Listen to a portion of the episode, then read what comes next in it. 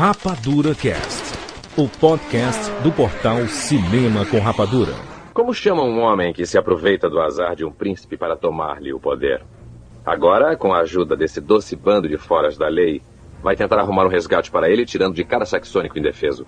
Um resgate que será usado não para soltar Ricardo, mas para comprar o seu caminho para o reinado. Deixe-me fazê-lo engolir essas palavras, Alteza. Não, mais tarde. Deixe-o esbravejar por enquanto.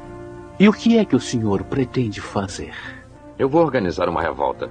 E não descansarei enquanto cada saxônico neste condado pudesse levantar como homem livre e dar um viva a Ricardo e a Inglaterra. De agora em diante, usarei todos os meios ao meu alcance para derrotá-lo.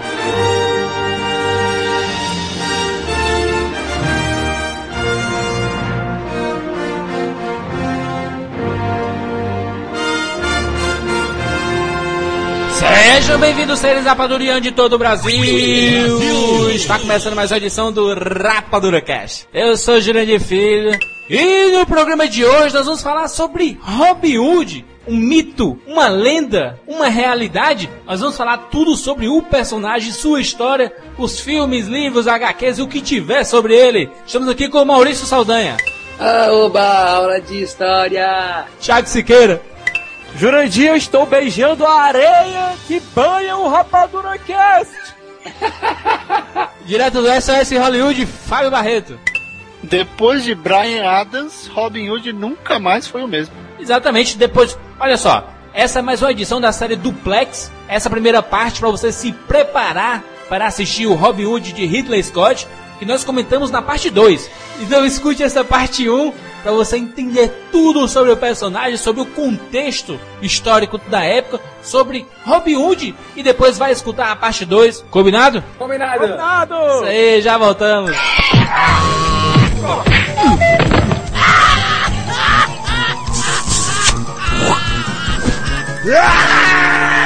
E-mails.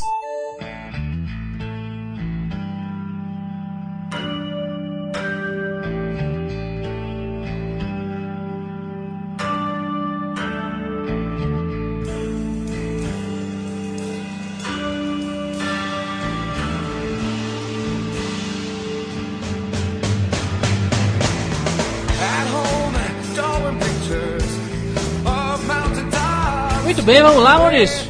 Vamos lá, Jurandir. Vamos a dentro da Sherwood. Sherwood. Não agora, né, Maurício? Agora nós vamos pro quadro de e-mails. Muitos e-mails referentes ao programa sobre a hora do pesadelo. Que pesadelo. Mas vamos fazer diferente, Maurício. Vamos usar o Twitter. Twitter, ao vivo aqui. Ao vivo. Uma dúvida foi recorrente, Maurício, nos comentários lá. Será que vale a pena fazer um remake? Porque eu pensando depois, Maurício, eu fiquei pensando assim, poxa, o remake só é bom pra quem não conhece o, a obra original. Porque normalmente você fica ofendido, pelo menos nos últimos aí, né? E é o caso, por exemplo, de A Hora do Pesadelo. Exatamente, Maurício, vamos soltar no Twitter, arroba Jurandir Filho, arroba Mal Saldanha. Tem, ó, tem um Twitter de todo mundo que participa do Rapadura Cast lá no site, rapaduracast.com.br. Do lado direito, você vê lá os ícones, a fotinha de cada um, do Siqueira, do PH, do Barreto, tem de todo mundo lá. Agora nós vamos perguntar pros nossos ouvintes o que é que eles acham, né, Maurício? Vale a pena fazer remake? a galera respondeu aos montes, Jurandir. O que é que estão dizendo aí, Maurício? Arroba Vinícius Paraíba, Jurandir, disse assim, ó. Sim, acho legal ter uma visão nova de um filme que fez sucesso no passado, principalmente quando você é fã.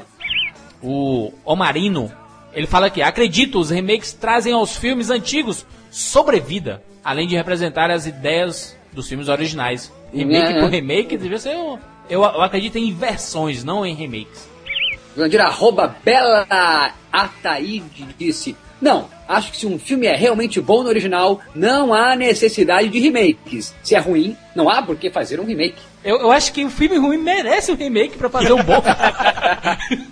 a, arroba Taya Rock, ela fala aqui, eu acredito em Karate Kid. E muito. eu também acredito em muito no Karate Kid, Daniel San e tudo mais. Vamos lá, arroba Gabriel Dredd. Não acredito em remakes, acho que não vale a pena. É apenas uma maneira de Hollywood faturar sem muito esforço criativo. Né? Também Na verdade, concordo. ah, na verdade, isso, isso existe muito, né, Jandir? O pessoal vê que é um remake e já acha que é pra ganhar dinheiro. E até é realmente, muitas vezes, só pra ganhar dinheiro, porque na maioria das vezes, o remake é para revisitar uma franquia que já existiu, que o personagem está na boca do povo, ou, ou não está mais tão na boca do povo, mas já esteve. Então é, ao menos, um dinheiro certo na sua estreia, perante a expectativa. Claro que no boca boca depois talvez não seja, mas no, no, no fim de semana de estreia, que é o que interessa, é realmente a certeza de algum dinheiro. Facto. O arroba Raf underline Lisboa, ele diz aqui, não. Simplesmente é um artifício mais usado pelos roteiristas cada vez mais sem ideias. Na verdade, eu digo não, não é sem ideias, mas é porque muitas ideias já foram usadas. é difícil você criar alguma coisa nova, né? É complicado isso. Então, ó, desde de, da, da, década de 20, de 30, que existem a, adaptações de livros, de peças. Não é questão da falta de criatividade. Eu acho que nós estamos em falta de, de roteiristas competentes. É, tanto que, por exemplo, o Paul Thomas Anderson é um grande roteirista, Maurício? É um espetacular, é, um, é, um, é gênio, é Deus. Mas não existem 10 Paul Thomas Anderson, né? É, não existe, não existe nem 10 roteiristas maravilhosos, né? É, se a gente for colocar, não existe. Originais, né? Autor, cinema de autor tá, muito, tá cada vez mais complicado. Então, a gente fica inundado de adaptação de quadrinhos, adaptação de livros, adaptação de, de, de, de jogos de videogame. Então, a, a indústria se faz disso, né? O verão norte-americano mostra isso, que a maioria são adaptações, né? Tá cada vez mais difícil, né? Júlio, eu adorei esse aqui, ó. O arroba, o arroba Thiago Verde. Remake só no caso de um filme ser muito antigo. é, porque é exagero seja, também o, o, remake de, de um filme de 5 anos, né? Old Boy. Queriam fazer o remake de Old Boy. Mas agora, o, que é o caso do Hack, meu Deus do céu. Seis meses depois, cinco meses depois. Mas será que é um remake, Maurício? Você, você fazendo uma, uma língua diferente, não, não é uma, uma versão do filme? É, é, é uma versão. É uma versão, depende, depende. Ou lá o Gus Van Sant fazendo o Psicose quadro a quadro. Eu acho que você tem oportunidade. Se tu pega um, um, texto que já foi feito, um filme já foi uh, levado às telas, tu tem uma oportunidade. Tá na tua mão. O quê? Fazer uma homenagem seguindo a risca o texto e por que não até enquadramentos, trazer uma fazer trazer para o público de hoje o que foi lá de 1930, 40, 50, 60, trazer para o público de hoje que talvez não ia assistir lá, não ia, ou até poderia, mas não ia ver no cinema. Então, para trazer para o cinema aquela obra, estou aqui, ó, abrindo meu coração, vou, mas eu acho que daí tu tem que ir nessa linha, respeitar o texto e por que não enquadramento, ou então tu tem a oportunidade de fazer, dar uma roupagem nova, mas daí, daí eu não sei. Se eu fosse o diretor de um remake, eu entraria em contato e só teria tranquilidade tendo o aval de, de envolvidos no original. Tipo, faz aí o que tu quer, ou não, não vai, sei lá, eu acho que sozinho assim eu não conseguiria, eu ia ficar louco, Juninho. Mas tem muito diretor que acerta uma vez, se ele fizer de novo, ele faz uma cagada absurda, né? O nosso amigo Dudu Spor, Eduardo Spor, arroba Eduardo Spor, nosso amigo escritor, ele diz aqui, a resposta é clara, depende do remake. Eu concordo totalmente, assim, não é, ah, não gosto, ah, eu gosto. Sabe, eu acho que depende do caso, né? Foi bem, foi bem esclarecedor a resposta do Dudu. É bem isso, depende mesmo. É o caso do, do, da arroba Blue Sadness também aqui, que diz, depende do que o diretor pretende, se é apenas fazer um remake por fazer, ou se é para abordar um novo ponto de vista, como a gente estava comentando agora. O que, que, que, que o cara quer fazer? Entendeu? É, qual é a intenção dele com o remake? Arroba Rodrigo Garcia ele diz aqui, remake, existe algum que deu certo? então, boa pergunta, viu? É uma ótima pergunta. Cabo do medo pra mim. Enfim, adorei esse aqui, Jurandir. Arroba V underline Bagatini, que disse figurinha repetida não completa álbum. A Garete, arroba Garete. Caraca, que, que, que, que Twitter são esses? Cara, é monstro. Ele fala que vale, claro, ele, ele, ele assim, clássicos podem ser apresentados para novas gerações. Acho que é, o pessoal não gosta de ver filme antigo, Maurício. É, é uma constatação já isso. Né? Com certeza, Jurandir. Mas ao mesmo tempo, quando vê, não gosta, não entende. Olha só o perigo que é assistir a Hora do Pesadelo agora e não entender, ficar, sabe, não, não gostar do filme e ficar assim, ó, que porra de Fred é esse? Que, que bicho horror? Não, não, não entendi esse filme, não sei quem é esse personagem. Uma franquia que durou 26 anos, como estava no cast abordado, Jurandir. Então eu acho que o cara já tem que ter, lá no, no, contrato, a obrigação, cláusula, você tem que fazer um filme foda, entendeu? É. Você não pode fazer um filme ruim, porque você está estragando um patrimônio. Na primeira sessão, se tiver uma nota 7, cancelado.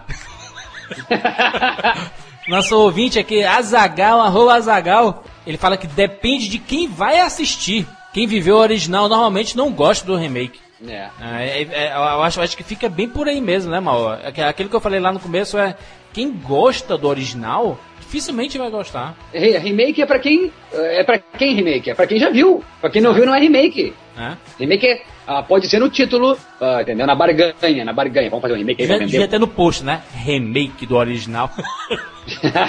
é, baseado. Robin Hood, É. o remake do Príncipe dos Ladrões. Ah, Eu gostei muito aqui do arroba Thiago Paulo que diz, mas mesmo assim, às vezes acho que vale a pena, porque muitos passam a conhecer certos filmes só por causa dos remakes. O Thiago Paulo tá certo, tem gente que só conhece através dos remakes. Então é, é essa faca de dois gumes. Muita gente falou aqui de Star Trek, Maurício, que é um, um recomeço da franquia Star Trek, né? Não, não, não, não é um remake, já é um reboot, né? Um recomeço. O próprio Batman, que é o Begins, né? Que é um recomeço da franquia? É, né? Não é, não é um remake, né? É a origem, né? É a origem de volta, é, de novo, é uma revisitada, né? Vamos, vamos, vamos é mexer em tudo. Então a gente falou aqui de Infiltrados, Maurício, que você não gosta, que é um remake. Conflitos internos, é um filme coreano, conflitos internos maravilhoso. Quem é que falou isso? Arroba o quê? Arroba Girmok.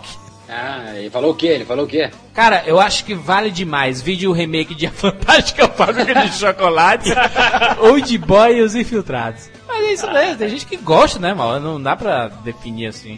É isso então, Maurício. Muitas participações, muito obrigado a todo mundo pela participação aí. Ó, O Twitter, é- Twitter pegando geral, o Twitter é instantâneo demais, Jurandir. Twitter, vamos fazer um remake no Twitter. Vamos fazer, os- vamos fazer assim, ó. As pessoas têm que twittar o, o- como é que seria o remake as pessoas. Tem que fazer. É o tem PH que twittar fala isso. A, a pessoa. As pessoas. Tem que twittar. Não, é AR. A pessoa.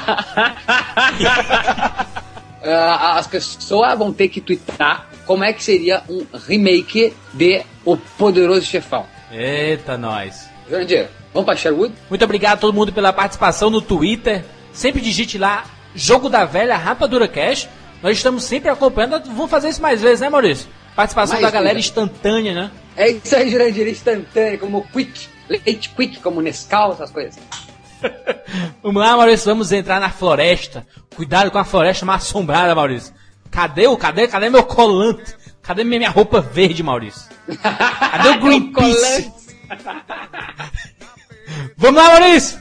Vamos embora, Jurandir! Bem-vindos ao mundo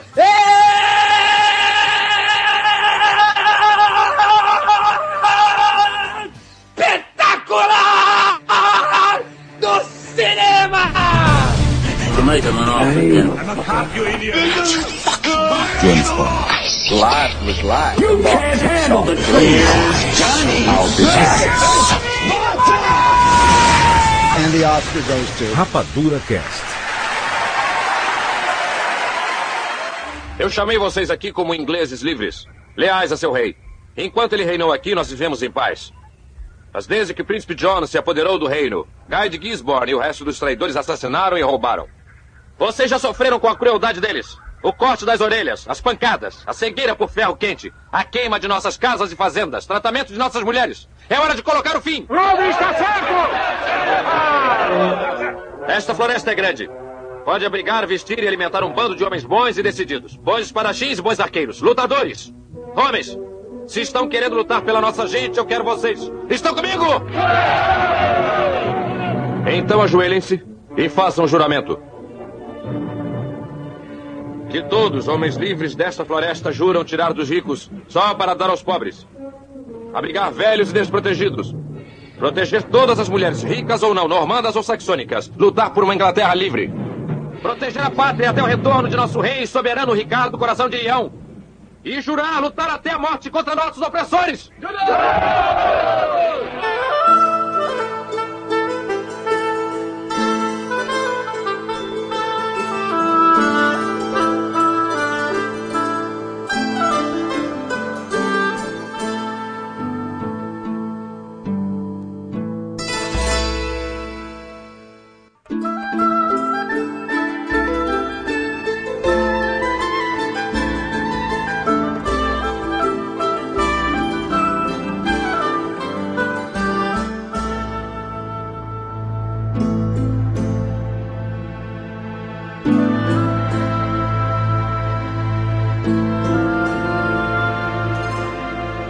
Robin Hood é um mito, uma lenda ou uma história real? É, assim como todos os grandes mitos, ah, especialmente dos grandes heróis ingleses, ele é uma mistura de tudo. né? Você tem registros, há registros nos, nos arquivos do governo inglês sobre uma série de criminosos notórios lá pela, por volta de 1200 e alguma coisa, 1100 e alguma coisa, com nomes que variavam entre Robert Hood, Robert Hob Hood, vários nomes parecidos que dão a entender a existência dessa figura. É real, então. Então, esse nome, esse termo, ele também foi associado muito a fora da lei, a criminoso. Então você pode. São duas leituras aí. Existe a leitura do era um sujeito que fez algum, alguma ação daquela, né, da grande história, da história de Robin Hood que a gente conhece, e dali alguém criou o resto. Ou era uma tendência, eram vários sujeitos que estavam tirando dinheiro dos ricos, ou seja, estavam roubando ah,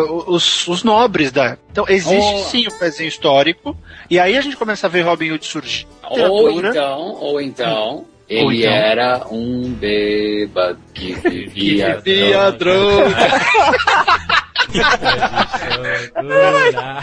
Ah, é a mesma coisa que dizer que, que- que existia Jurandir Filho nessa época, porque tinha o nome lá Jur, Jur, Jurá, entendeu? E, e tinha vestígios de teclados, de internet, microfones por lá, entendeu? Ou então tinha o James D.C.K. Ha, que era um viciado em literatura visual. Pronto, Siqueira. Que é grande re- referência genial. Todo mundo entendeu. Ó, pa- pa- eu quero saber não a opinião eh, baseada em, em- em fofoca Deixa eu ou em perguntar pra ti, Maurício. Tu, tu acredita? Eita, tá, tá, tá, tá. Tu acredita? Então, Fala, Maurício. Fala logo. Tu acredita ou não? É é aí que eu quero chegar. Não quero me basear em National Geographic, entendeu? Tá. Eu acredito que não. Não acredito. Acredito que é, que é lenda. Responda você, Jurandir. É ou não é verdade, Robin Hood? Eu acredito piamente na existência desse ser, dessa entidade Robin Hood. Entidade. Jurandir acredita em doentes. Acredito sim, a Xuxa também, porque é quando eu posso acreditar. Siqueira, tu acreditas ou não acreditas em Robin Hood? Eu não acredito, eu acho que o mito é mais interessante que qualquer realidade. Pronto. Perfeito! E você, Barretão, acredita que Robin Hood existiu? Por favor. Sim, eu acredito que existiu um sujeito que deu origem a isso, assim como eu acredito em Rei Arthur. Que as- os registros são os mesmos, também pela grande incidência de nomes, pela falta de, de arquivos da época. é, e aqui eu acabei de dizer, existem arquivos que tinha um cara com esse nome. Se tinha um cara com esse nome, ele existiu. Não, mas não era esse Merlin nome. era um Atlante. Era, ah, o nome que apareceu era Boys in the Hood. Podia ser o John Singleton. É, não, Não, não, era Robert Hodd. Então, Rod, Rods, Roger Hammerstein. Ah, pode ser tanta coisa. Não precisa. Rod, vem, vem Ué. do, la- do latim roda, wheel. entendeu? Entendeu? Pode ser tanta coisa, não precisa ser uh, hood, boys in the hood. Bom, não, não, um, olha, olha. ladrão, do- um ladrão, no período da história, registrado, com nome similar, roubando dinheiro dos ricos. Quem, quem rouba, sim que rouba dos ricos. Rouba de quem tem dinheiro. rouba, Robin, Rob, Robin, rouba. Conheço muita gente pobre que já foi roubada. Ah, não, é óbvio. Quem tá? rouba dos pobres é o governo. É, exatamente. Não, parabéns, Então, Maurício Saldanha e Thiago Siqueiro que não acreditam, calma. Vocês acreditam pelo menos na possibilidade que existia um cidadão revoltado com a coroa, com um massacre que estava acontecendo com os pobres da sociedade. E o cara, tô puto, vou roubar dos ricos pra dar pros Tá pobres. putinho, ficou putinho, foi pra floresta, conheceu os compadres e resolveu aloprar o governo corrupto. Não Com existe certeza, essa é- possibilidade? com certeza. lá a E por que tá duvidando de Robin Hood, pelo amor de Deus? Ah, tô duvidando de dizer que o cara é o super-homem. Ele nunca foi o super-homem. Teve vivo pra saber, quem é que teve vivo pra saber que isso é fato ou não? Isso não, essa porra não aconteceu em 1914? Mil, 1114? Não foi Mas isso? é, da, mas é da mesma forma que tem gente que não acredita na história de Jesus. Mas então, ah, tá, e- mas, pois, então, pois então. Ah, se eu acredito na história de um homem que né, se rebelou contra o governo, foi pra floresta, juntou uma pá de gente e resolveu roubar do, do- do- dos ricos. Com certeza, é o que nós ia fazer aqui, entendeu? Então Robin Hood existe. Parabéns, Maurício. Você decifrou Robin Hood. Ah, tá, ele existe então. Perfeito. Pronto, você acredita.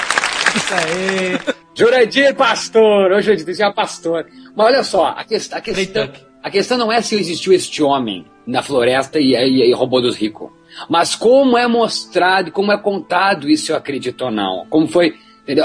Ele sempre teve uma roupagem, ao menos quando eu sempre vi, como uma lenda, como um conto, entendeu? Como o Peter Pan. Aliás, o cara é primo do Peter Pan, ele é verde, aquela coisa da, da, da roupinha igual, da. da, da Eles têm a mesma roupa. entendeu? Então ele, ele é essa coisa do, do, do Peter Pan, entendeu? O verdinho, o, o gnomo da floresta, o, o duende da floresta que rouba dos ricos, entendeu? E some como um ninja. É, e arqueiro, o cara. O cara nunca. É, entendeu? É, até eu acredito, eu não consigo acreditar nessa coisa das cruzadas e Ricardo Coração de Leão. Mas é a história real, hein, Mal? Vamos lá então, por favor. Eu quero, eu quero que alguém com embasamento. Eu quero alguém com embasamento me conte a verdade dessa história, então. Ou como é que é contado até hoje. Em cima disso que o Jurandir, né, da- dessa, do conceito desse Robin Hood, que é o sujeito se rebelando contra o governo, ele é plenamente plausível. Por quê? Na, nesse período histórico, Século XII, né? século XII, finzinho, né, na virada, que a história de Robin Hood é contada, a Inglaterra, um, estava falida. Porque, mais uma vez, em nome de Deus, o homem resolveu fazer uma de suas imbecilidades, né, e foram, a Inglaterra iniciou a terceira cruzada contra os árabes, ah, em Jerusalém. Então, Ricardo, Coração de Leão, quem assistiu o filme Cruzada, lembra que no finzinho de Cruzada, Cruzada do Ridley Scott, né? Ridley Scott também, é, também dirigiu o Robin Hood. Então o, o o Ricardo Coração de Leão passa pela personagem do Balian, que é o Orlando Bloom, para convocá-lo para uma nova cruzada. Mas não, não quero nunca te interromper, só quero que tu entenda. Tu tá explicando para leigo, pelo menos eu tô aqui me ti- intitulando leigo. Vou perguntar, vou interromper para perguntar. Por favor. Por que que é Ricardo Coração de Leão? Por que que é Coração de Leão esse homem? Por causa do, do ímpeto dele. Ele era tão. Ele tinha um coração tão grande, tão impetuoso, como se fosse um leão mesmo. Ele lutava como um leão. Ele se. Ele, se imbuiu desse conceito de ser um guerreiro tão voraz e tão feroz como um leão. Então ele acabou ah, incluindo esse. O símbolo dele era aquele leãozinho, sabe? Com as, as mãozinhas pra frente. assim. Então, ele meio que pegou esse conceito do leão, porque ele era um lutador, né? Tanto que ele morreu na frente de batalha. Então ele era um cara que gostava de uma boa peleja. E, né, na hora que falou, "Ah, a gente quer bater em Jerusalém. Eu, né, presente, primeiro, primeiro, eu, eu. Ele Então, comandou ele já- a tropa toda. Ele comandou a tropa toda para ir para Jerusalém pegar a Terra Santa, é isso? Isso, aí tomou um pau lá, ganhou um monte de batalha, só que ele não conseguiu recuperar Jerusalém, porque o Saladino ainda estava no comando das tropas ah, muçulmanas. Então o Ricardo pegou, juntou o exército de um exército bem numeroso. eh, eu já vi números de 300 mil soldados, alguma coisa assim, não tenho certeza desse dado, mas era um exército muito numeroso, que teoricamente seria capaz de derrubar as defesas de Saladino, que tinha tomado Jerusalém anos antes, né, no filme anterior do Ridley Scott, né, foi no Cruzado. Sim.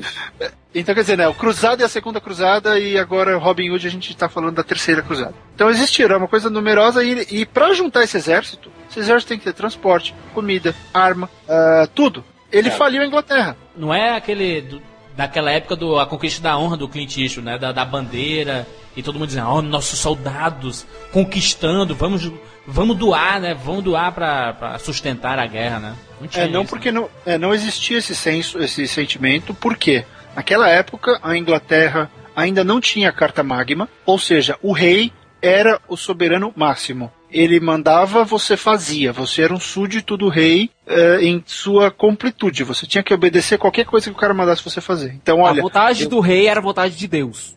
é, eu quero o seu dinheiro, você dá o seu dinheiro. E não a Carta opcional. Magma, ela, ela, ela trouxe o quê? Ela distribuiu os poderes? ela limitou os poderes do rei, ela limitou o quanto o súdito teria que ajudar. Então, prim- permitiu ao súdito que ele primeiro pensasse nas- na subsistência de sua família e na manutenção do seu lar, para depois poder ajudar um próximo. Imagina o bafão que foi quando chegou essa carta, hein? É o primeiro baque do absolutismo. É o, é o corte de Twitter, Google na empresa, entendeu? agora, agora deixa eu. agora deixa eu te perguntar. Antes, an- antes do, do Ricardo ir, ir para Jerusalém, nessa terceira cruzada, eu tô falando como leigo do assunto, eu, eu me interesso pelo assunto, mas pelos filmes, não pela literatura. Qual, qual o motivo dessas cruzadas? Pra conquistar a Terra Santa, não é isso? Não é de tudo disso que se trata isso? Existiam as duas motivações das cruzadas. A primeira era liberar a Terra Santa dos infiéis, Ah, mas- né, do- dos, dos muçulmanos, dos pagãos, do tudo. Tudo que era ruim, eles já direcionavam. Liberar, leia-se, leia-se, leia-se tomar, não leia-se. Tomar, tomar na porrada, né? Passar a faca em todo mundo. Tanto que a primeira vez que Jerusalém é conquistada na primeira cruzada, os ingleses passaram, mataram todo mundo. Todos os muçulmanos que moravam em Jerusalém foram pro saco. A gente tá falando da, da- daquela parte da Europa, né? Porque não envolvia o mundo inteiro, né? Não, Inglaterra. Estamos falando de Inglaterra, um pouquinho de Itália, assim, alguns eh, mercenários a Europa italianos. ocidental ali, né? Aquela coisa ali. É, a Europa, a Europa medieval que era meio pequena, né? Então esses caras juntavam e iam lá. Então eles passaram a faca em todo mundo de Jerusalém, tomaram Jerusalém. Anos depois, Saladino montou um exército formidável, contra-atacou, tomou Jerusalém de volta. E aí, os próximos séculos, os ingleses ficaram se matando contra os muros de Jerusalém para tentar tomar dos muçulmanos e nunca conseguiram. Mas então, a primeira razão era: vamos liberar o, o lugar, o local de nascimento ou de martírio de nosso Senhor Jesus Cristo dos infiéis muçulmanos. Que não acreditam em Cristo. Barreto, só uma coisa, se tu falando desse jeito, me vem na cabeça a imagem do Ricardo Coração de Leão com a bandeira de Mission Accomplished atrás dele cantando vitória antes do tempo. Ué, você já ouviu falar num Deus? Pensa o seguinte: um rei. Você já ouviu falar num rei que foi apontado por Deus e que juntou um exército a perder de vista e fala: vou encher aqueles caras de porrada, vou tomar Jerusalém de volta porque Deus me pôs aqui, então eu vou fazer o que ele quer. Você acha que algum desses caras acha que vai perder? Olha o nome do cara, Coração de Leão, meu querido. É porque me veio na cabeça como a história se repete, né? Sim. Ah, lógico. É, a história Lógico. é cíclica, né? Enfim, né? O Ricardo tava indo nessa terceira cruzada. Ele foi pra essa terceira cruzada, né? Foi. Então, foi para conseguir a a segunda parte. A primeira razão é sempre Deus. Vamos libertar a Terra Santa. A segunda é A dinheiro. segunda razão é dinheiro, claro. Afinal de contas, quem- porque quem controla Jerusalém controla todo o comércio, era uma rota de comércio. Quem controla Jerusalém controla o dinheiro que os peregrinos vão levar, afinal de É. contas, Jerusalém também é o lugar santo para o povo muçulmano. E quem Então conhece você a vai igreja como conhece, sabe que como dá É, dinheiro. né? então todos os ingleses já eram Robin Hood, né? Eles queriam pegar o dinheiro dos ricos pra dar pros pobres, que eles se achavam pobrezinhos. É, Maurício, você sabe qual, sabe qual era o único jeito que o soldado tinha para fazer dinheiro, né? Ele matava. Ele, Saqueava. Não é nem isso, ele matava o inimigo e pegava o que o cara tinha de dinheiro e no saque. Né? O saque era outro- outra fonte de grana. Então, era, era lucrativo, a guerra era um- já era um negócio Não muito só na lucrativo. cruzada, né? Quem assistiu Band of Brothers viu lá a invasão dos americanos na, na Alemanha. Os caras fizeram um rapa, levando prataria do Hitler. Hitler merecia. Primeiro episódio de Roma, que mostra eles vencendo a batalha e depois fazendo o saque todinho. O Titus reclamando, me deixem sair daqui, eu quero saquear também! Tava preso lá. Era a chance de ganhar um troco, né? Mas, mas Por, aí... por i- por isso que é legal Indiana Jones que mostra que quem pega o santo grau vira caveira. É. Agora, agora vem o, o grande... Pare. Entendi agora. Por que que todos os filmes depois dos anos 80, quem ia tocar no ouro virava morto. Morto-vivo, No caveira. Gunis, né? No Gunis ali. Ativava as armadilhas, né? Não é nem isso a cobiça, mas perceberam que essa, essa cobiça religiosa, essa, essa, esse cruzamento Essa bizarro. blasfêmia, exato. Botar nome de Deus em nome de. eh, colocar. fazer um crossover em nome de Deus com dinheiro, isso é um absurdo. Isso é um absurdo bíblico. É, e aí nos leva à, à virtual existência de Robin Hood, que quando você faz isso, é aquela história. Não adianta só rezar para Deus, Deus não vai colocar comida na mesa. Se o rei tá fazendo algo em nome de Deus e deixando o povo morto de fome, o povo vai morrer, o povo vai acabar, o povo vai se revoltar, o povo precisa de uma saída. Então essa situação de, de Robin Hood, da, de provavelmente foi uma série de pessoas que tentaram, que se levantaram contra a coroa, que pressionaram o rei eh, John depois da morte de Ricardo para assinar a Carta Magna para dar um pouco de liberdade, um pouco de, de espaço para o povo, era fundamental, senão a Inglaterra teria morrido, sabe? A- essa Inglaterra do- dos reis, quando o rei tinha o poder, era uma Inglaterra miserável. Aquela brincadeira, o Monty Python mostra muito isso, mas é, os caras lá mexendo na lama. Sabe, era isso que o povo era naquela época. Pô, se alguém se levantar, era necessário. Agora voltamos a Robin Hood. Robin Hood foi junto com o Ricardo, né? Ele era da. Era um cruzado, né? Em algumas versões. Em algumas Sim, aí- versões. Aí, aí, era é que entram as versões, né? É. A versão básica é criminoso que distribuía dinheiro e ajudava as pessoas. Afinal de contas, ele precisava se ajudar. Se o cara tava roubando é porque era desespero, né? Tinha uma, rei- uma lei estúpida na Inglaterra. Você não podia matar nenhum nenhum servo. Olha só que legal. Um país passando fome, sendo tributado ao extremo, o povo não tinha o que comer, havia um servo passando, olha a carne, eu não posso matar porque senão eu vou ser preso e executado. Corre atrás do coelho da Alice. É, tem que correr atrás do coelho. Olha mal, coelho. Então o povo vivia à base de coelho, vivia à base de coelho, de outras coisas que Será sobravam. que a Alice correu atrás do coelho, não de curiosidade, mas que tava com fome? Não, aquela Alice já tinha comida. É essa versão ma- mais, mais básica, né? Do, do fora da lei mesmo, né? É, e daí pra frente ele já, já foi justiceiro contra um cara que tem que lutar contra os normandos, né, que eram basicamente os franceses que estavam tomando conta. Muita gente esquece, mas o Ricardo morria de amores um mês assim, pela França, adorava a França. Eh, Tem rumores de que ele nem falava inglês direito, que ele falava francês. Então, por isso esse, esse grande embate, porque a França e a Inglaterra lutaram durante tanto tempo, né, mesmo depois da Guerra das Rosas, quer dizer, foram séculos se batendo, um tentando dominar o outro. Durante a Idade Média, metade da França era dominada pela Inglaterra, depois os franceses tomavam de novo, aí tentavam invadir. Era uma zona. Então, assim, Robin Hood já foi vingador contra os normandos, Robin Hood já foi eh, lutador, pelo, sujeito que luta pela liberdade política, pela liberdade econômica, que luta pelo. Ele já lutou por tudo. Né? Ele é muito. Ele é meio multiuso, Robin Hood. Ele pode lutar contra qualquer É a, injustiça. é a, a voz do povo, né? A voz do. A voz Basicamente. do Mas. Barreto, na maioria das versões pra cinema, pra televisão, é, é um nobre. Um nobre que perdeu tudo. Pois é. E que depois, em algumas versões, ele consegue recuperar tudo com a graça do rei Ricardo Coração de Leão. O qual ele sempre foi leal, né? Tem isso também, né? Por que, que ele é nobre, Siqueira? Porque o, o, o sentimento dele, a ação dele é nobre. Então faz muito mais sentido, é, faz muito mais sentido atribuir isso a um sujeito de berço nobre, que era um nobre. Olha, e olha que interessante, o membro do então governo, da então, do então sistema, fazendo algo pelo povo.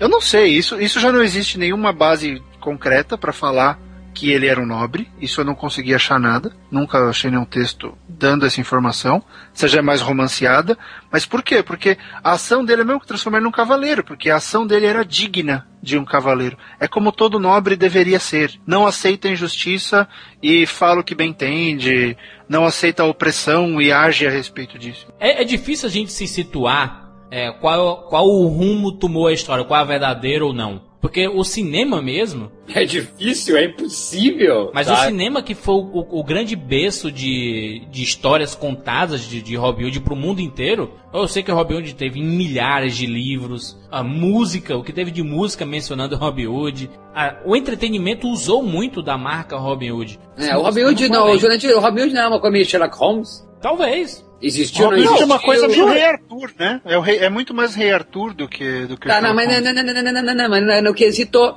podia perguntar mais, mas onde é que tu quer comparar, Maurício? Eu tô dizendo na lenda, mito, verdade ou não. Não se questão tem... que as pessoas confundem Não, verdade, não, mito. Isso, não se tem provas de que Sherlock Holmes existiu. Existe? Não existiu, não existiu, Não. mas muita gente mandava cartas pro Arthur Conan Doyle pedindo ajuda para o Sherlock Holmes. Tem muita gente que mandou cartas pra Baker Street pensando que ia chegar no Sherlock Holmes. É onde a ficção encontra a realidade, né?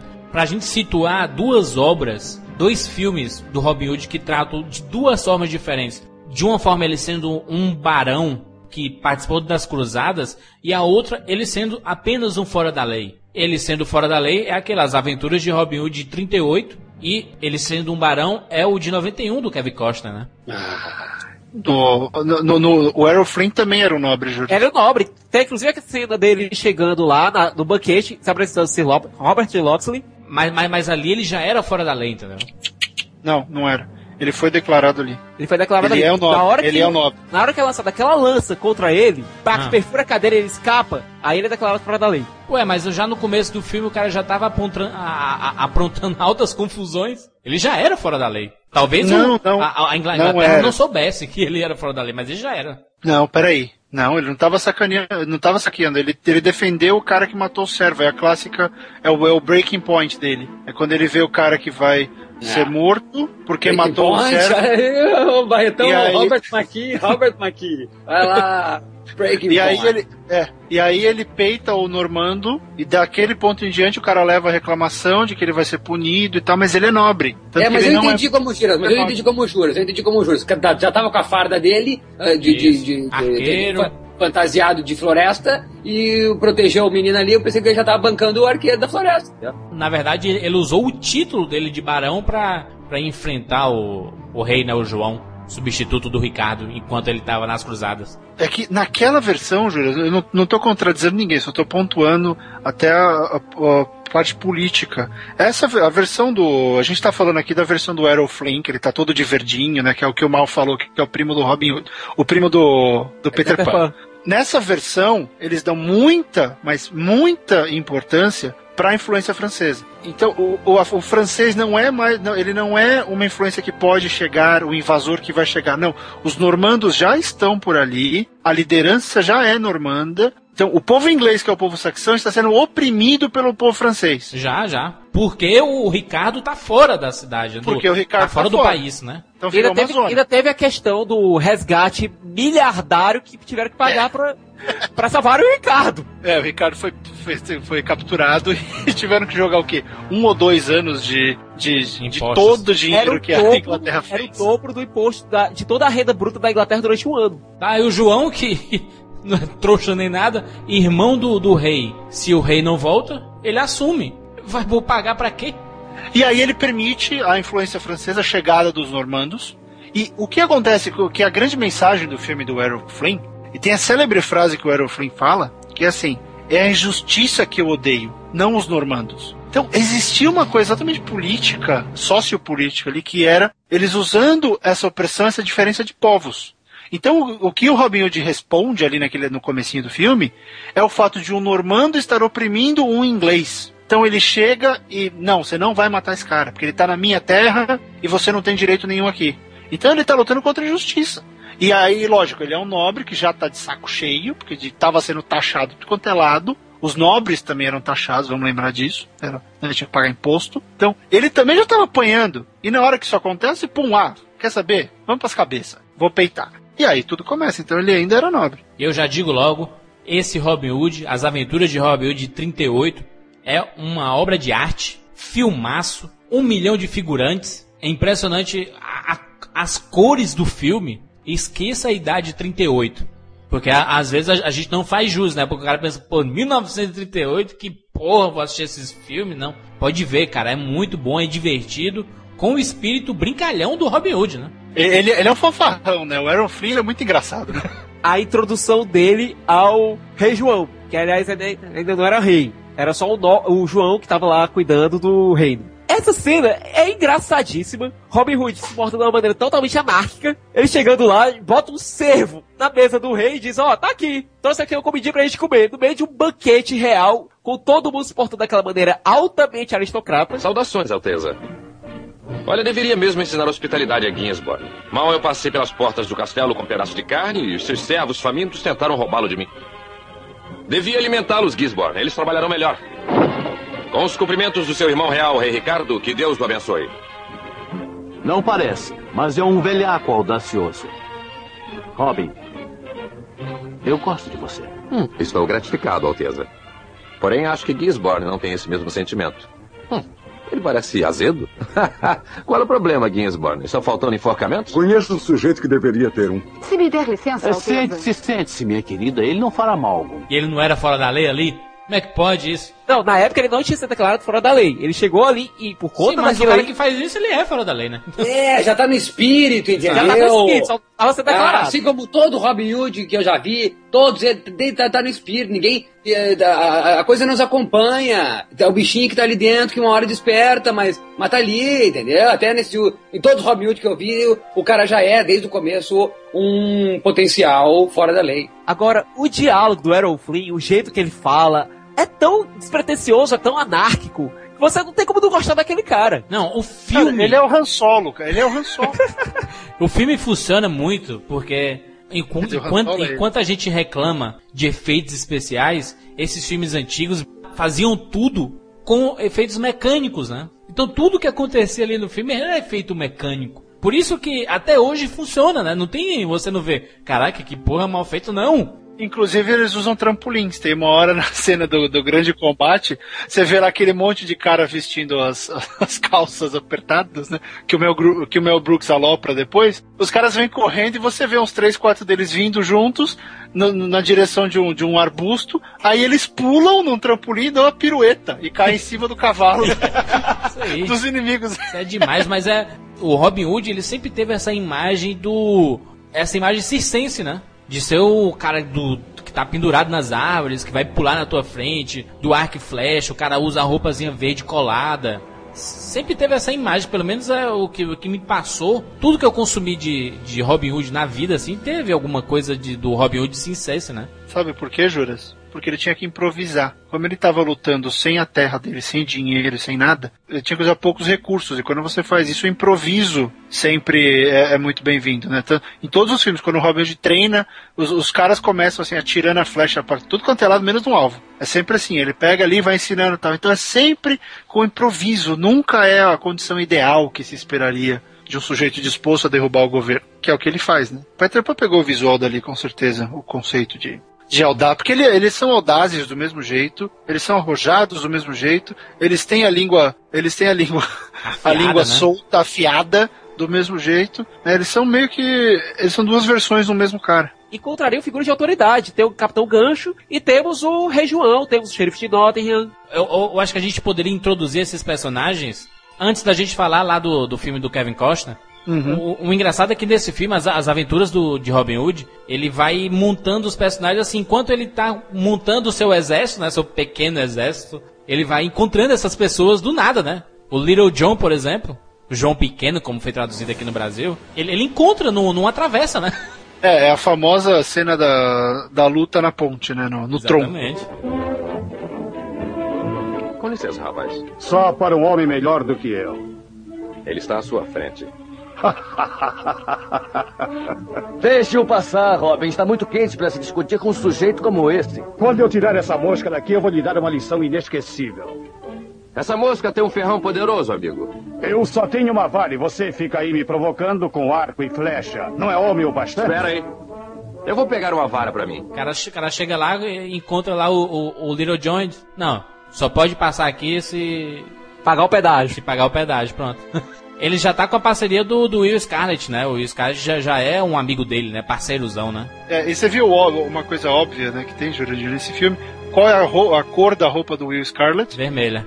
Vermelho escarlate. A roupa dele é verde, porque um dos nomes do Robin Hood na- nas lendas também é Green Man. Green Man, que é um conceito pagão e tal, um deus, tal, não sei o que, mas é o cara que protege a floresta. E ele Isso. tá vestido de verde. A criação do, do, do nome é que tem uma confusão também, né? Porque não, nunca se define. Em nenhum dos filmes eles definem a criação do nome, né? O- é sempre assim: o Robin tá fugindo pra, pra floresta, aí ele fala: Nós vamos lhe pegar, Robin Hood. Não, sabe como é que eu acho? Sabe como é que eu acho que isso aconteceu no filme de 38? É o seguinte, o cara tava fugindo, vamos pegar o Robin. Aí o cara, o soldado disse, quem é o Robin? É o cara com o Rude ali, que é aquele chapéuzinho com a pena. Cara É. com capuz, né?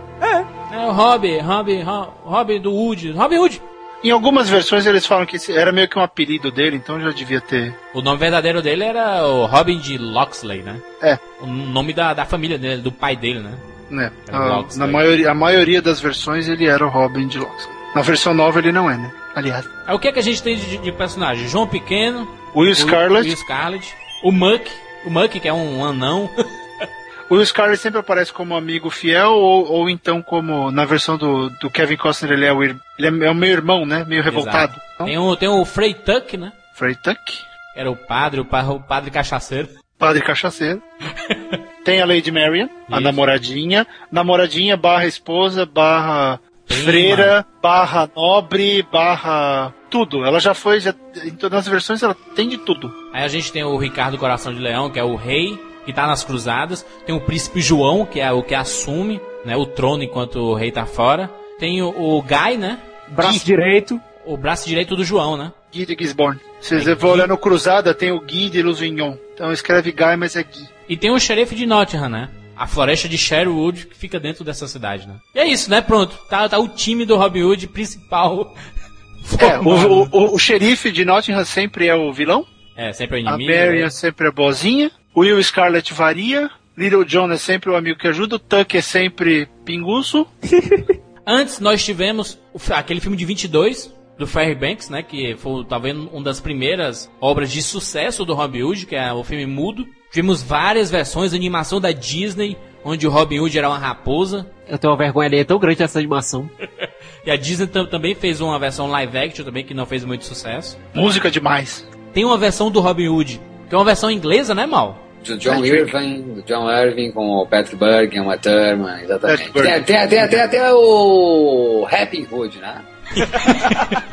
Depois do lançamento do filme de 38, a popularidade de Robin Hood foi pras alturas. E, como a gente sabe que editor de quadrinhos não é bobo nem nada, a DC, lá pelos anos 40, é, criou um personagem chamado Arqueiro Verde, que é basicamente um cara rico que se revolta com Robin as Hood. injustiças. É, se revolta É com as Robin injustiças. É o Robin Hood todinho. Veste uma malha verde, um chapéu, pega um arco e sai por aí combatendo as injustiças. O plot do Arqueiro Verde é esse? É. Vamos lá, Robin Hood, o Príncipe dos Ladrões, de 1991, estrelado por Kevin Costner. Para muitos, a melhor obra de Robin Hood de todos os tempos, Ever, Forever, Never. Tem a melhor trilha sonora, né?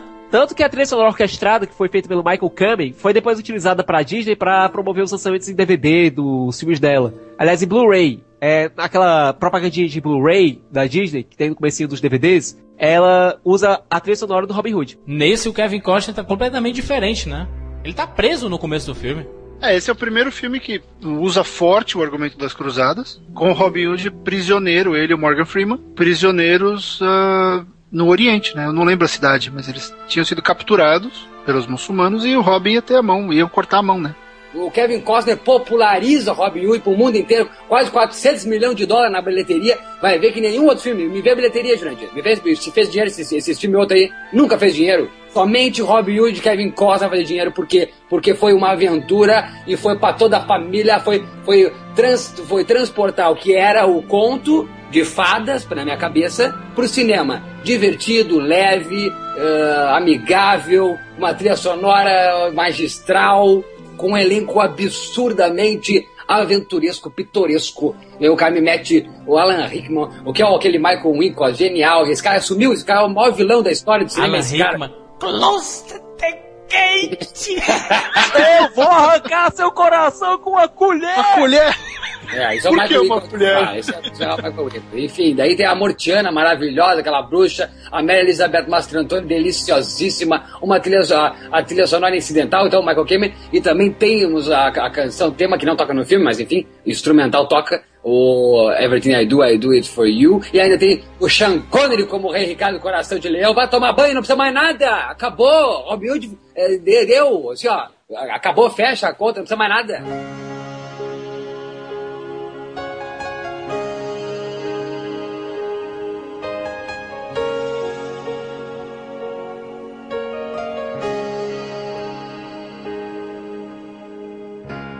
Look into my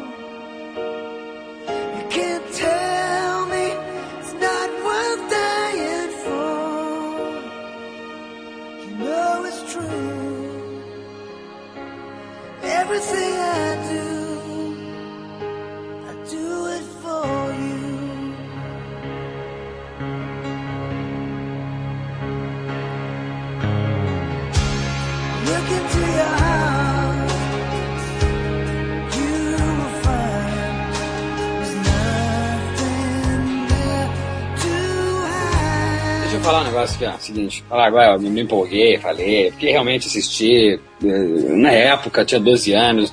O Kevin Costner vinha do Dança com Lobos, que eu também compareci no cinema para assistir, empolgado. O Kevin Costner sempre foi o meu, meu, meu queridão, assim, né, nessa época onde eu iniciei no cinema, né? O filme sem saída. Eu queria ser o Kevin Costner, pegar uma Shan Young, entendeu? Ficar no- na, na limusine atrás e fazer aquela, né, aquela coisinha. Então eu sempre quis, o Kevin Costner foi o meu ídolo, por causa que eu acompanhei ele muito cedo. É, Mickey Huck e Kevin Costner eram os caras. Então é o seguinte, 12 aninhos me empolguei demais vendo esse filme. Hoje, analisando, eu tenho uma outra ideia. É por causa de que era uma aventura e eu saí do cinema feliz da vida e fui comer chocolate e tomar um sundae. Hoje eu vejo que é interessante a ideia de ser aventura porque eu acho que inspira o espectador. Eu acho que o espectador com uma história dessa, e por isso que eu acho que e levo o Robin Hood para um conto de fadas. Porque se ele for líder sindical, assusta, entendeu? Eu não vou querer fazer, ah, não, não tô afim. Essa coisa de ir pra frente de uma multidão e ficar gritando. Então acho que tem que ser aventura, tem que ser divertido. O personagem do Robin Hood tem que ser essa coisa leve, essa coisa. ó, tem um momento vergonha alheia no filme, que é ele tomando banho, a Mary vendo, entendeu? Ele peladão. E tem que ter essas coisinhas, entendeu? Ela embaraçada, ai meu Deus, vi ele peladinho, mostrando que ela depois vai querer ficar com ele então. Então tem um momento da pausa para o momento romântico do filme. Tem ação, tem aventura, tem muito humor, muito bom humor, as piadinhas do Morgan Freeman e o Kevin Costner, que é um- um- uma dupla que funciona e, é, e estranha, assim, que tu nunca hoje tu vendo Morgan Freeman e não vendo mais Kevin Costner, tu nem lembrava. Ou nem tu pensa assim, ah, nunca que Kevin Costner fará um filme com o Morgan Freeman. Mas já fez, vai lá pra 91 e funciona. Então acho que isso, apresentado dessa maneira, eh, inspira o espectador. Tu sai no cinema assim, ó, porra, cara, que legal mesmo, hein? Pô, esses filhos da mãe que estão aí com o poder estão tão, tão nos sacaneando, pô, tem que fazer alguma coisa. Agora, se, se for levar pro lado dramático essa história, que a gente vai chegar lá daqui a pouco a comentar os próximos filmes de Robin Hood, eu acho que, que acaba com o negócio. Acaba. Não, não pode pesar um lance que é inspirador. E acho que, que é necessário ser inspirador. Não pode ser levado com peso uma história que é justamente tu levantar a bunda da cadeira e se mexer contra a força maior. É, mas só que nesse filme a gente já fica com a impressão de que o Robin Hood não é tão errado como ele aparenta ser. Porque matam o pai dele, né? Fazem, acabam com tudo, o título dele inteiro. Então você meio que justifica, ah, tá bom, ele tá roubando do Zico porque acabaram com a vida dele, né? Então é justificável, né? Não, na verdade, na verdade o, o Kevin Costner então, ele tá preso, né? Então ele volta pro seu pai, o, né, o do Loxley. Aquela ele- cena fantástica dele descendo do barco e beijando a areia. Então ele, na verdade, o, o xerife de Nottingham ah, né, matou o seu pai. E ele vai, então, na verdade, ele é, um- é um é misto, né? Tanto de. Ele, ele quer fazer a vingança, na verdade. Ele tá fugindo, na verdade, tá fugindo do xerife de Nottingham e acaba em Sherwood, acaba conhecendo os outros lá de Lost e, e- e se enturma e começa a ver que as coisas estão erradas mesmo e acaba, por consequência, fazendo essa justiça em nome dos pobres. Entendeu? Mas não é, é uma coisa que leva a outra. Tem uma coisa assim que eu gosto muito, eu acho que você deve admirar muito também, que é o arco narrativo do próprio Robin. Ele sai de um playboyzinho revoltado, que inclusive expulsou a segunda esposa da mãe de- do pai dele do castelo. Depois ele vira um cruzado só pra se revoltar por conta com o pai. E depois ele se torna um homem realmente com convicções sociais, se torna um homem, um herói. E eu acho que essa é a maior força do filme. Esse arco narrativo do próprio Robin, que você acompanha o crescimento dele. Não, eu, eu não acho. A força do filme é a aventura que é essa história de Robin Hood. É muito legal, cara. Esse, é, essa- o motor. Esse é o motor do filme. Esse, esse foca- casamento, esse, esse misto de coisas, sabe? Ó, tem trilha sonora fantástica, a história é muito boa, os personagens estão muito bem, os, os atores estão muito bem. Christian Slater, cara, o lixo de ator, tá bem no filme. Não, não, não, não, não vamos exagerar, né? Não vamos exagerar, Tá né? bem, o, o tá filme, bem. o filme, é- o filme é, do, é, é, é- é mais ainda do. Acho que fecha nisso. É Morgan Freeman, Kevin Costner, Alan Rickman, o Michael Wincott, essa bruxa amortiana, que não me foge, me foge o nome da atriz. ah, e enfim, a Mary Elizabeth sendo a cereja do bolo. Tá lindo, tá lindo o filme, é, é Não, tem, belíssimo. tem, tem cenas fantásticas que, que vale citar mesmo. E só vale citar mais uma vez aqui o Michael Kamen, que é um gênio, que nós vamos ainda fazer um cast sobre ele, nem que eu, entendeu? Nem que eu tenha que, que pagar para fazer esse cast do Michael Kamen, que é o responsável pela trilha sonora da franquia Máquina Mortífera, que revolucionou a trilha sonora de gênero policial. Tem uma cena fantástica que mostra assim o desconhecimento pra tu ver assim que como eles viviam num mundinho assim, parece que não existia nada ao redor dele, né? Na hora que o personagem do Morgan Freeman faz um, uma espécie de, de um binóculo, né? Aí o, Kevin Costner coloca no olho e ele vê se aproximando a imagem, né, de que tá bem longe lá, e ele fica com a espada querendo cutucar aquela imagem assim, ele É, exatamente. é muito, Genial, é, cara, muito engraçado. Muito E engraçado. tem diálogos no filme que eu acho geniais. Principalmente a, as tiradinhas entre o Morgan Freeman e o Kevin Costner. E outra, uma menininha lá já na floresta de, de Robin Hood, ele chega assim pro Morgan Freeman, Deus pintou você. Genial aquilo, cara, porque não sentia, não tinha negro na Inglaterra, né? É demais, o, o- o filme é divertido, né? Tem, e, e tem toda aquela empolgação de uma grande aventura, sabe? Que, que ano fantástico pro Kevin Costner também, né? É o ano da glória, né? É é a época da glória dele. É os três anos dourados, 90, 91, 92. É Dança com 90, Lobos. 90 Dança com Lobos, o JFK é o Robin Hood e é o Guarda-Costas em 92. Aí vem Waterworld. Mas, mas essa é a grande aventura do, do personagem. É esse filme de Robin Hood. Não tá datado. Pode ver tranquilamente, assim, com força. Tanto o filme de 38 como o filme de 91. Vale a pena mesmo. Que são duas aventuras muito boas de se assistir mesmo. Uma grande diversão mesmo. Meu caro ouvinte, se você ficou impressionado com aquele efeito da flecha do Legolas em Seus Anéis saindo lá, foi em Robin Hood que foi criado esse efeito. Exatamente. A cena da câmera na flecha, né? Acompanhando a flecha. Que não existia no filme. essa, essa cena é só do trailer. Fez tanto sucesso o trailer com essa câmera acompanhando a, a flecha que, que decidiram colocar no filme, né? No o Kevin Reynolds. E o filme fez tanto sucesso que um pouquinho depois, em 93, o Mel Brooks resolveu chutar o pau da barraca e fazer. Como é que ficou em português? Robin Hood É, Man in Tights. As loucas aventuras de Robin Hood. As Loucas Aventuras de Robin Hood, no qual ele alopra basicamente o filme do o filme do Errol Flynn, mas também sobra pra todo mundo. né? Eles pegam todas as todas as obviedades, todos os clichês da história do Robin Hood e, e faz um daqueles pastelões. Um lixo de filme. Diga logo aí. Ah, é divertidíssimo. divertidíssimo. É engraçadíssimo. Todo mundo em pânico. Pelo amor de Deus.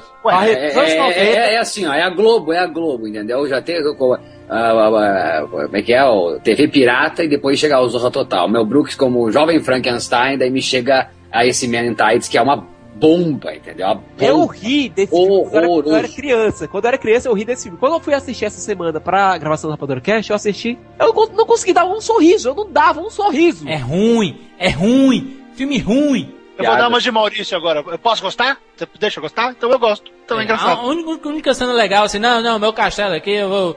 Não tenho dinheiro pra pagar aqui, eu vou embora. O cara leva o castelo andando. Não, também uma cena engraçadinha que é quando chega o Mel Brooks como o Rabino Tuckerman, que você dá pra dar uma risadinha lá dele trazendo lá. Eu faço circuncisões, o que é isso? Ah, você pega aquele seu negócio, bota, tira a pontinha, aí o pessoal, uh. Não, o começo do filme, vergonha alheia. Esse filme é cheio de vergonha alheia, né? Começo do filme, pessoal. Por que que todo o filme do Robin Hood eles começam queimando nossas casas? Por favor, Mel Brooks, não sei. o- Pelo amor de Deus, né? Ah, Não, chega, é todo com- cheio de metalinguagem o filme, né? De colocar uma, um- uma, a, a mulher cantando no banheiro. A câmera vai e quebra a janela sem querer. Não, e quando começa o filme que aparece realmente o Boys in the Hood, do que o Maurício falou, Dá, né? o Zep é lá, oh, yo, yo, yo, Robin Hood, yo, É, yo, né, yo. né, né, né, né. Eu, eu acho interessante que numa das cenas do filme do, do Errol Flynn, quando o Robin Hood tá lutando com o xerife de Nottingham, é, tem aquela cena clássica, né? Eles estão dentro do castelo, eles vão, se- eles vão saindo de cena e as sombras vão entrando. Deixei uma hora que estão as sombras lutando. Literalmente, os atores saíram da Fantástico, cena. É um, é um plano aberto. Porra. Os atores saíram e eles continuam lutando na frente do holofote. Você vê as, as sombras. E aí o Mel Brooks, é, dá aquela aloprada, é o primeiro que aloprou. As sombras lutando e passam os atores, né? Embaixo, assim, com a Pe- toalha. Peter Pan água. brincou com isso também, né? Né, né, né Barreto? Tem, tem, uma, tem um Peter Pan que é a sombra do Peter Pan, né? Que É, a história do Peter Pan começa com ele, a sombra dele fica perdida, ele, ele perde a sombra dentro do, do quarto da Wendy. E aí ele tem que voltar pra pegar a sombra. Coração Valente, que veio a ser lançado seis anos depois desse Robin Hood, o Príncipe dos Ladrões, tem muitas cenas parecidas, assim, pelo menos em cenário, em locação. É muito parecido o filme do Mel Gibson, que eu acho uma obra-prima do cinema, com esse filme do, do, do Robin Hood. E, e vejo uma leve inspiração, viu? Inclusive em trilha sonora. Eles aproveitaram um pouco da estrutura, né, Júlias? Porque eles são dois personagens grandiosos e o que esse filme do Kevin Costner fez elevou a grandiosidade do personagem que até então era, era o Errol Flynn, em termos de grande Robin Hood antes, era o Errol Flynn. Então, elevando, você tem um grande herói. Esses dois caras viveram uma relação um pouco parecida com seus governos e com seus momentos que fazia sentido. Porque o público já tinha gostado, certo? Não estou dizendo que foi cópia. Não é cópia. Seres rapadurianos, não detonem nos comentários. Não estou dizendo que é cópia. Estou dizendo que eram histórias com a trajetória correlacionada e funcionou, como o Maurício pontuou, com mais de 400, 400 milhões de bilheteria, foi isso? Maurício pontuou esse grande resultado. Pô, por que não usar o que é bom uma- alguns elementos bons e construir em cima. Eu, eu vejo conexão sim entre, entre os dois, porque era uma conexão válida, não foi forçado. Ninguém pegou, "Ah, vamos copiar, não, fazia sentido ter um pouquinho daquele, daquele clima, daquela sensação. Aí, tanto a Escócia como a Inglaterra são dois lugares muito bonitos, embora não faça muito sol, mas são lugares bonitos. Então você podia ter, né, a exploração do local, do, do local onde eles estavam vivendo. Só, só puxando um pouco também pra esse filme do, do Kevin Costner, do Robin Hood. A floresta de Sherwood tinha aquele lado místico, né? De que era mal assombrada, né? Né? É tanto que tinham medo de entrar na floresta, né? E isso vem da- daquela época, as florestas não eram lugares muito. É, M. Night Shyamalan, né? A vila. A vila. Vide, vide Fangorn e Seus Anéis, que eu acho que esse medo, aliás, foi muito foi meio tirado do livro de Seus Anéis, que o pessoal tinha medo de entrar em Fangorn. Também, porque aquela sociedade já não estava se dando muito bem com isso. A floresta já era reduto de bandido. A floresta já era um lugar perigoso. A floresta você já podia se perder. João e Maria. Chapeuzinho vermelho. né, a, a floresta não era amigável. A gente não tinha. É curioso, né? O, o- toda naquela época, vamos pensar a estrutura social, todo mundo estava indo viver ao redor das cidades. Então estava ficando longe. A floresta começou a se transformar em um lugar escuro e perigoso. Então a floresta já tinha isso, e claro, era uma época extremamente religiosa, ou seja, o pessoal ia para cruzada em nome de Deus, você tinha medo da bruxa. Então onde, onde as bruxas vivem? Na floresta. Onde os, os seres do mal vivem? Na floresta. Então era um jeito de manter todo mundo sob controle também. O próprio filme ele brinca com isso, né? Com a feitiçaria, né? Lembra da reação quando a, quando a bruxa do, do Robin Hood vê o, o Morgan Freeman? Ela entra em pânico. Por quê? Não é porque ele é negro, porque ela desconhece aquele cara. Ele não é só negro. Ele não é só diferente visualmente. É um povo totalmente novo para ela. Ela não sabe o que aquele cara pode. Na cabeça dela, um sujeito de cor diferente, um povo de cor diferente, deve ser extremamente poderoso. Ou não necessariamente de demônio, mas eles têm um poder que ela não conhece, porque para ser daquele jeito eles têm que ser diferentes. Quer dizer, é um embate cultural muito maluco que também que deixa até um, um ser que é temido com medo, porque é o desconhecido. É, O Morgan Freeman é literalmente o desconhecido, entrando ali e levando, levando tecnologia, no caso da luneta que vocês comentaram, e também levando o respeito pela religião em si. Veja que coisa. Eu lembro, tem aquela cena que a, a Mastra Antônio tá saindo da missa, e aí ela vai dar o dinheiro, né? Então, a Igreja Católica incentivava o nobre a comprar a indulgência, que era dar, doar dinheiro, fazer um ato bom para salvar a alma, ou seja, você literalmente comprava o seu lugar no céu. E enquanto essa relação do europeu com a religião tá ligado ao dinheiro, o que que o Morgan Freeman faz quando ele quando ele vai rezar, quando tá na hora dele rezar? Um, ele fica desesperado porque ele não sabe para onde tá o, o pôr do sol, porque a Inglaterra é dublada a maior parte do tempo. Dois, ele não tem que fazer nada para ninguém. Ele, ele tem o, o compromisso dele de, naquela hora, ser um com o mundo muçulmano. Ele não está preocupado com a grana, ele não está preocupado com a. Ele está preocupado em cumprir a, a crença dele. E é legal porque você vê dois pontos. Né? A religião cobrindo a, a sacanagem na Europa, enquanto a Europa está batendo no lugar de religião, entre aspas, pura. É, é bem legal esse, esse embate. Também teve série, né? Uma série chamada Robin Hood, passa na ABC. É a história, é a história clássica, é tudo que a gente discutiu, nobre, volta das cruzadas, resolve ajudar um, um- um cara que vai ser morto porque matou o servo, e aí vê que tá tudo diferente, que o lugar onde ele ele des- descobre que a Inglaterra tá Amazônia, babá, babá, babá. Só que tem aquela pegada mais Smallville, assim, o cara é galanteador, então todas as meninas estão afim dele, a Marion é mais novinha, o cara, o Robin Hood mesmo é mais novinho, ele tem uns 20 e pouco. E, então é aquela coisa, é o mais novo, a, a Lady Marion é, é, é uma. É gostosa, então ele fica aquela tensão sexual o tempo inteiro. Então é, é mais. É mais leve, acho que é legal pra mostrar pra um público novo que a história existe. Então é sempre assim: ele é o justiceiro, é o sujeito que tá fazendo bem, é o nobre perturbado que quer ajudar as pessoas. É o jovem Robin Hood, né? Então É, pensando, é. em, e- e- e- tô pensando em fazer um próximo, não? Esse dia eu vi uma notícia aí de um Robin Hood na- no tempo atual, em Nova York, sei lá o quê. Não, não, não, mal. Esse é Wall Street 2, mano. Ah, Isso é, você falou isso isso. é- isso é capitalismo, a love story. Fala. Tem uma versão musical que o Frank Sinatra eh, fez Robin Hood numa. Ele era o, o Robo. Robo. É, é o Robin Hood passado na Chicago dos gangsters. Ah. Então ele era um gangster revoltado. Era um musical tal que o- Frank Sinatra fez. Que legal, É, que legal, não sabia, não sabia é, O, Então, outra coisa, teve- nós não falamos sobre o coisa, né, Barretão? O Robin de. O Robin Marion do. Tem que falar o Robin Merrill, Sean Connery. Sean Sean Connery. Connery. Então, E tem mais. Audrey Hepburn, né? E Audrey Hepburn. É Audrey Hepburn. Então, no, então, pra você que só viu em 91 o Sean Connery como Rei Ricardo, ele já fez isso antes. Em que ano isso foi? 76. Foi em 76. 76. Curioso é que até o filme do, do Ridley Scott, Sean Connery havia sido o ator mais velho a interpretar Robin Hood, agora o Russell Crowe é o ator mais velho a, a- a assumir o papel. Richard Harris, que faz o primeiro Dumbledore no Harry Potter, ele faz o Coração de Leão nesse Robin Mary, né? Ele é o Coração de Leão. Ele é o Coração de Leão. É legal lembrar que o Richard Harris também fez o Gladiador, né? Ele era o Marco Antônio com o Ridley Exatamente. Scott. Exatamente. Também. Então, eu, eu acho bacana do. Tem, tem duas coisas, o Robin Mary. História de amor. A história de amor, mas é- foi um filme que peitou todo, tudo que a gente tá falando, tudo que o mal gosta no, no Robin Hood, Robin Marion tirou. Jogou tudo pela janela. Hum. Tra- transformaram num drama de um casal na meia-idade. E É, como eu, já eu cansou achei. da vida da floresta, né? Já passou a... Não, mas era chato. Tem mais Eu- aquele eu pique. Não dá mais pra subir em árvore. É, tem umas cenas ótimas com isso. Porque esse Robin Hood, esse Robin Hood do Sean Connery, ele foi o Robin Hood na, na, na juventude, que a gente conhece. Aí ele foi pra cruzada, lutou com o Ricardo, que era uma mula, cabeçudo, imbecil, nessa versão. E aí ele volta pra Inglaterra, depois que o Ricardo morre, com um velhinho maluco num castelo francês, dando uma flechada no pescoço dele. Só que, assim, o filme é meio patético, porque ele começa, eu acho legal que parecia Monty Python no começo. É, Os caras, dois, dois caras com aquele capacete de balde, pegando uma pedra no deserto.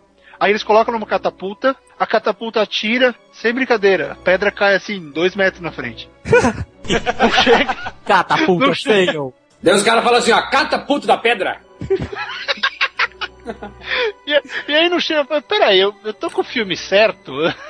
Eu peguei o Monty Python, né? Alguma coisa assim. A grande diferença aí do Robin e Marion é que o filme, ele é um drama sobre esse casal, porque o Robin volta, quando ele volta ele encontra a Marion transformada em freira, e essa freira é ninguém menos do que Audrey Hepburn, que saiu da... ela tava aposentada, voltou da aposentadoria pra fazer esse filme. Só.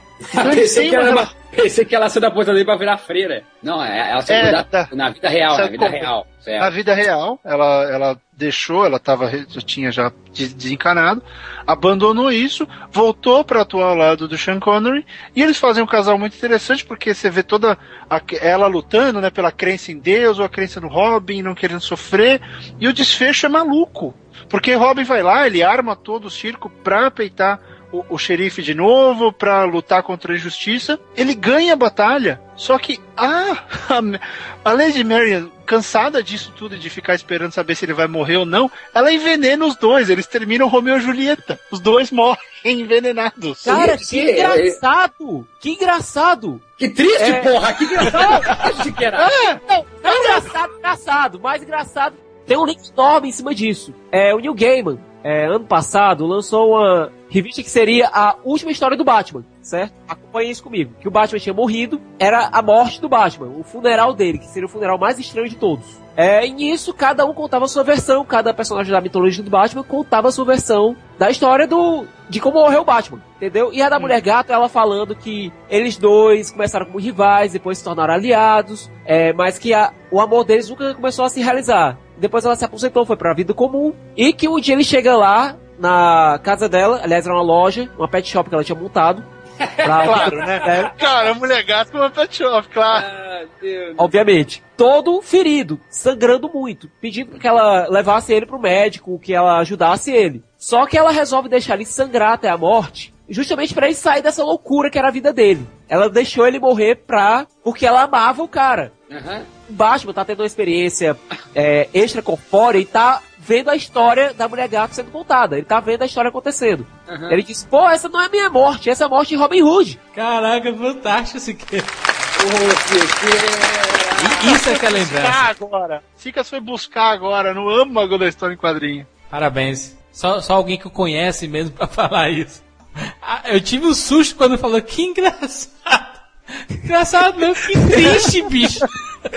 Os dois se matam, os dois morrem envenenados, que engraçado, porra. Coincidência do cacete. Coincidência humor não, né? É autorreferência, né? Pois é. O Neil Gaiman pegou essa referência do Robin Mary pra inserir na história dele do Batman. A Audrey Hepburn, a atriz mais bonita de Hollywood de todos os tempos. É, na tua vida só. Ô, Barretão, tem mais alguma coisa Não, é a sobre Natalie a... Portman, sobre a- De encontro sobre todo a- dia uma Natalie Portman no A. Natalie Portman sendo a Mary, imagina, imagina. Olha que loucura. O Barretão teve mais alguma coisa do Robin Hood? E teve mais uma coisa que é para aí já é mais para registro. Em 2001 teve um filme chamado A Princesa dos Ladrões, estreado por Kira Knightley. Ela, ela era a filha de Robin Hood. Que legal. Robin Hood preso, tomando porrada, ela vai lá e resolve se levantar e, e, e mostrar que a mulher também pode. Engraçado que esse filme entra naquela linha de filmes dela, da linha Domino, Piratas do Caribe, todas as vezes que ela mostra a mulher mostrando sua força e deixando de ser uma coisa submissa. Porque, cara, vocês notaram que todas as mulheres na história de Robin Hood são as coisas mais é, a Lady Marian ela tenta ser aquela mulher que vai sair do jugo do homem, mas elas eram extremamente pre- eh, pressionadas, oprimidas naquela época. Porque você vê o cara se levantando contra o governo, mas ao mesmo tempo tem a mulher saindo do, do jugo do homem. A Lady Marian sempre tentando os mostrar que ela pode, que ela é relevante, que ela pode ajudar. Eu, eu acho que foi por causa desse filme, que ela faz a filha do Robin Hood, que ela foi chamada pra fazer o Rei Arthur, hein, hein Barreto? Porque a, a personagem dela no Rei Arthur, no filme Rei Arthur, é uma arqueira, né? Pode até ser, porque ela. Você reparou que a, a Kira ela tem esse perfil mais ah, mulher macho, né? Assim, de ir pra porrada, de mulher bem ativa. Pô, o Domino, você parava pra... O personagem dela é, é violento, é, é estranho, não é nada feminino do que a gente tá acostumado a ver, né? Não é aquela coisa doce. Enfim, muita coisa sobre Hood. Você pode ir atrás desses filmes aí, principalmente esse de 38, 91, ou até dos outros de comédia, do, do Mel Brooks aí. Eu acho que vale, vale a pena conhecer a série da ABC. Vai atrás, aí tem duas temporadas, duas, três temporadas. E na verdade esse programa foi uma preparação para você assistir Robin Hood de Ridley Scott com Russell Crowe no papel principal. Até a parte 2. Eu expulso do meu reinado todas as injustiças e opressões que assolaram o meu povo e eu rezo para que no meu reinado, normandos e saxões igualmente possam usufruir dos direitos de um inglês. Vida longa para Ricardo Coração de Leão! E você, Hood?